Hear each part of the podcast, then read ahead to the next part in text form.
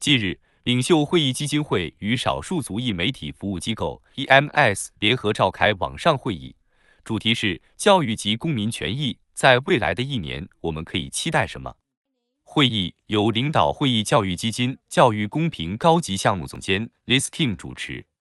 与会专家分享了2023年教育政策的综观，包括高等法院挑战联邦取消学生贷款的债务及高等教育的平权法案、学校纪律、教育机会平等的威胁，以及早期的儿童保育和教育。拜登政府学生贷款的减免计划是一项雪中送炭的政策，它能够减免四千多万家庭的负担，缓解中产阶级和工薪阶层的家庭经济压力。他们其中有数百万人都是少数族裔，他们受疫情的影响最严重。这个减免计划能够大大缓解他们的压力，防止他们出现住房危机。但是最高法院对这一计划提出了挑战。Let me be clear. The debt relief plan faithfully adheres to the HEROES Act. Specifically, the HEROES Act allows the Secretary to take action in a national emergency, in this case, COVID 19, to make sure affected borrowers are not placed in a worse place financially because of that emergency. Evidence shows that the debt relief plan achieves exactly these aims, and key civil rights are on the line. The lawyers committee spearheaded a friend of the court brief or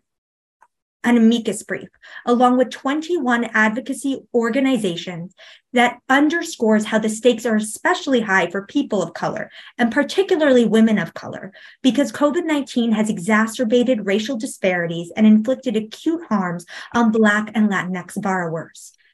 自闭症自我倡导网络政策分析师 AJ Link 指出了他们在学校里可以提供和监督方面， 其中包括保证学校能够提供支持性的环境，要保护学生不受骚扰和歧视，要保证基础设施完备。同时，法律辩护基金高级顾问 Michaele Young 还强调了教育环境的多样性以及少数族裔群体得到教育机会的重要性。A September 2022 nationwide poll found that 87% of respondents agreed that diverse learning environments enrich the college experience for everyone and better prepare students of all backgrounds for success in our increasingly global multiracial economy. All students deserve a fair shot at getting a quality education, regardless of their income, where they grew up, or their racial or ethnic backgrounds. But unfortunately, while talent is everywhere in our country, opportunity is not. Too many students of color must contend with systemic and interpersonal racism that 会议上，国家妇女法律中心康塔联邦儿童保育政策主任 Whitney Pasek 提到了自己也是第二代移民，希望能够在公共政策、高等法院和社会方面得到改变。尤其是针对于歧视的改变，使用法律来改变文化对于社会的一些性别偏见，保护女性和儿童的权益。